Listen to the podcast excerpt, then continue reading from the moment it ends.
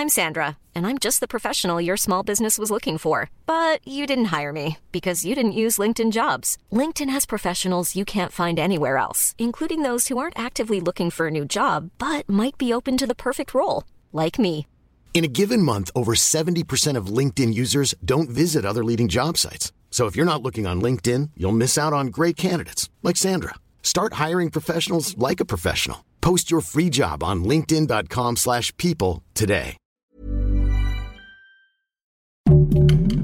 Heraldo Podcast, un lugar para tus oídos. Hoy, en primera plana, buenas noticias. Cofepris dio el sí para vacunar a niños de 5 años en adelante. Solo tienen que presentar un amparo. Esto es Primera Plana de El Heraldo de México.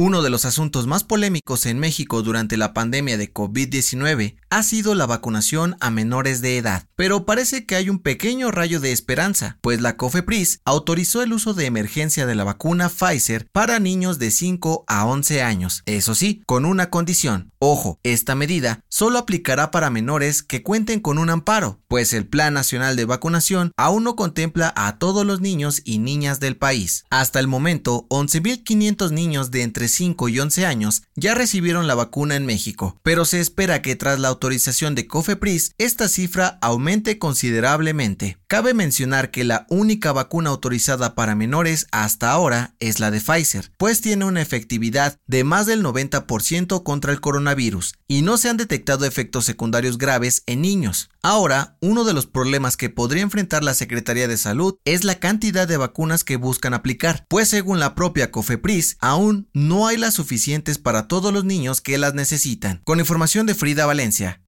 Las mejores noticias en solo 5 minutos. Siga Primera Plana a través de Spotify. Cada vez que entraba un nuevo frente frío al país, muchos se quejaban y pedían que por favor llegara la primavera. Pues bien, aquí está, y vaya que llegó con todo. Pues el Servicio Meteorológico Nacional informó que la primera onda de calor en México provocó temperaturas máximas de hasta 45 grados en varios estados. ¿Lo sentiste? Pero, ¿qué es una ola de calor? Son un fenómeno climatológico que trae consigo temperaturas anormalmente altas y que pueden extenderse de 5 días a semanas enteras. La primera de este año afectó principalmente a Coahuila, Nuevo León, Durango, San Luis Potosí, Hidalgo, Morelos, Puebla, Guerrero, Oaxaca, Tamaulipas, Tabasco, Campeche y Yucatán durante esta semana y podría durar hasta el próximo lunes. Es por ello que las autoridades estatales han decidido implementar protocolos para cuidar la salud de sus habitantes, especialmente de los golpes de calor. Para evitarlo, recuerda mantenerte hidratado y fresco, y de paso, vete por la sombrilla. Con información de José Ríos.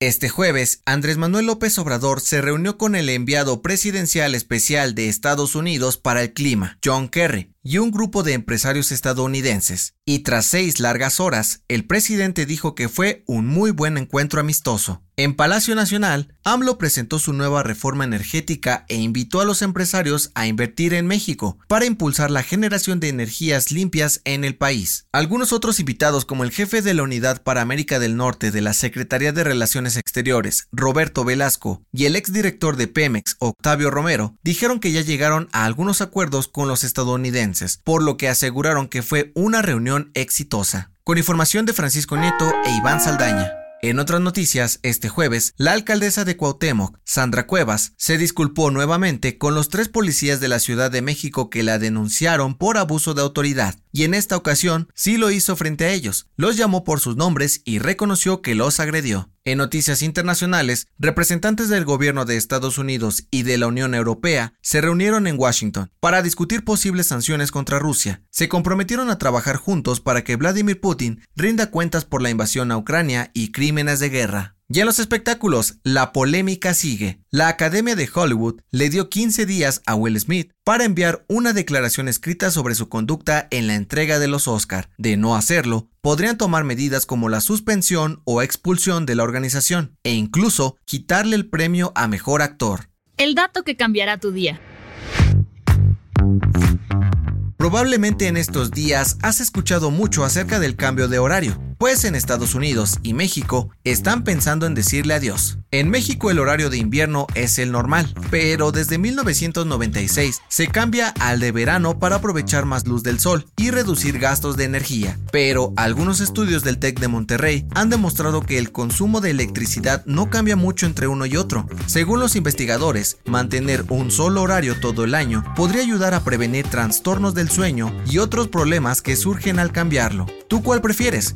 Cierto, no olvides adelantar tu reloj una hora el próximo 3 de abril. Yo soy José Mata y nos escuchamos en la próxima. Esto fue Primera Plana, un podcast del Heraldo de México. Encuentra nuestra Primera Plana en el periódico impreso, página web y ahora en podcast. Síguenos en Instagram y TikTok como El Heraldo Podcast y en Facebook, Twitter y YouTube como El Heraldo de México. Hasta mañana.